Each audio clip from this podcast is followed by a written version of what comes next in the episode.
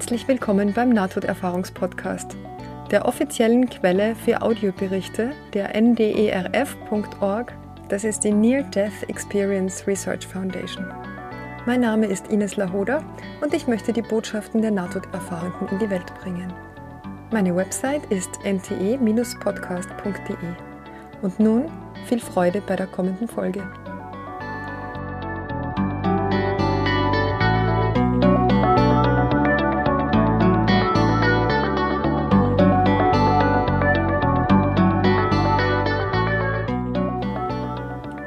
Gibt es die Nahtoderfahrung von einem Soldaten namens Quinn.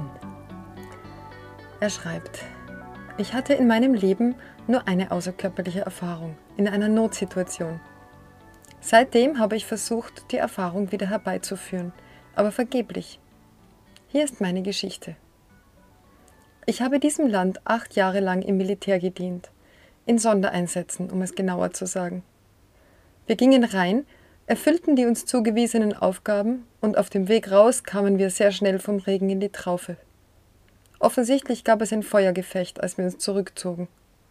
Unser Einsatzleiter, Scharfschütze, konnte nicht mit der großen Anzahl böser Jungs mithalten, die wir nicht sehen, treffen konnten. Jedenfalls bekam ich an diesem Abend vier Schüsse ab. Einen in die Brust, die schusssichere Weste schützte mich, einen in den Bereich des Magens und zwei in die Beine. Ich fiel zu Boden und fühlte, wie ich entschwand. Aber ich hatte keine Angst und war auch nicht beunruhigt.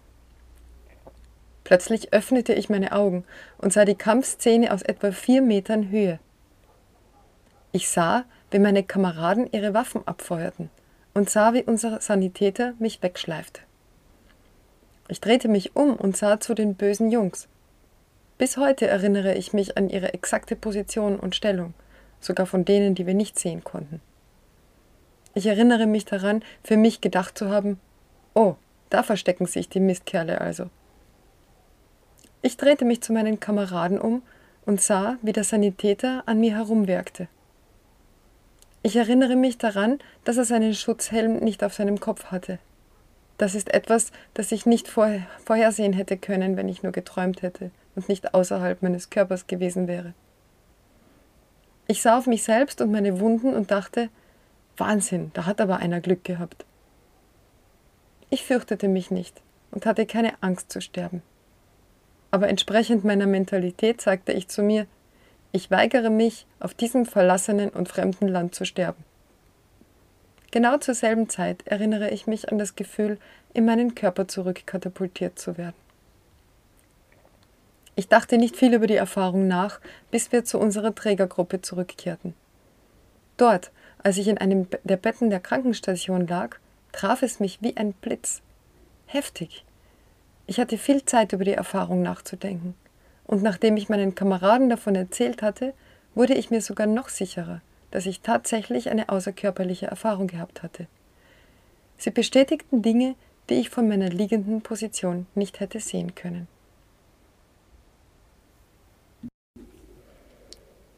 Ja, das schreibt also der Quinn.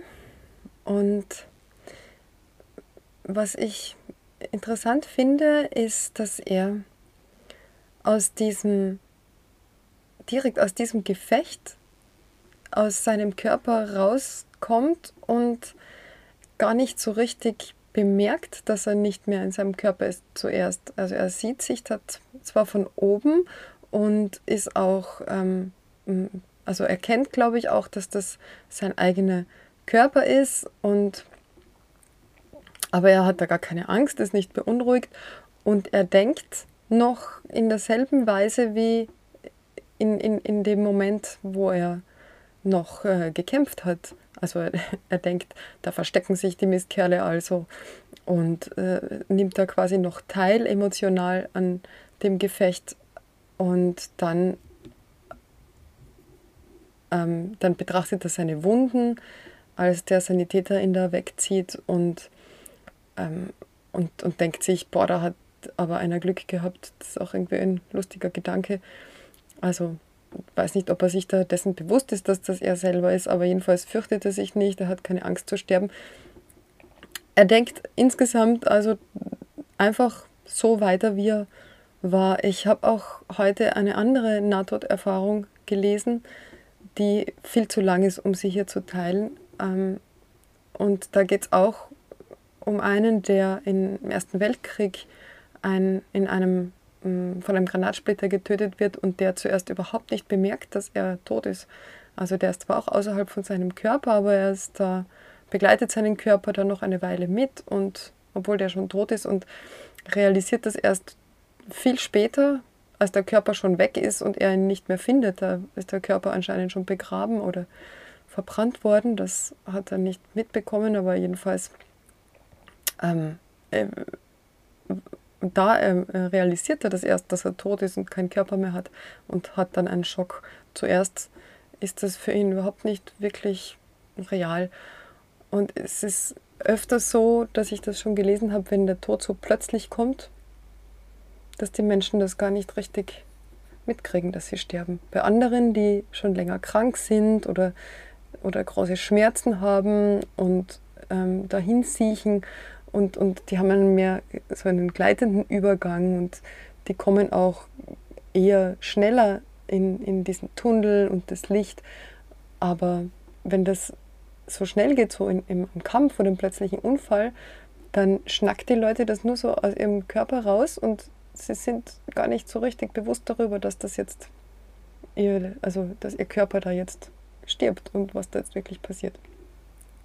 Ja, also er stirbt ja nicht, er weigert sich, auf diesem verlassenen fremden Land zu sterben und dann wird er zurück in seinen Körper katapultiert. Und ähm, ich finde es auch lustig, dass er dann erst als er in der, in der Krankenstation liegt, das realisiert, was passiert ist. Also zuerst hat er da gar nicht viel drüber nachgedacht.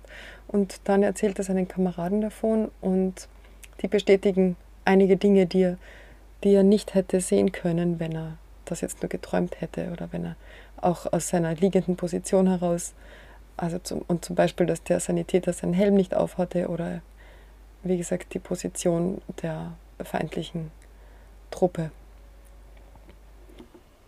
Ansonsten beschreibt er, dass, er, dass sich sein Leben aufgrund dieser Erfahrung nicht sehr stark verändert hat, außer dass er jetzt sagen kann, wenn ihn jemand belügt.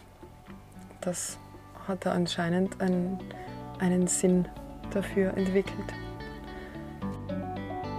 Ja, das war jetzt die heutige Folge mit der außerkörperlichen Erfahrung von Quinn. Wenn ihr mir schreiben wollt, macht das gerne info at nte-podcast.de. Folgt mir auf Instagram, folgt mir auf Facebook, ähm, schaut euch meine Homepage an, ähm, lasst mir eine Bewertung da. Äh, ja, vielen, vielen Dank fürs Zuhören. Schön, dass ihr da seid. Alles, alles Liebe und bis zum nächsten Mal.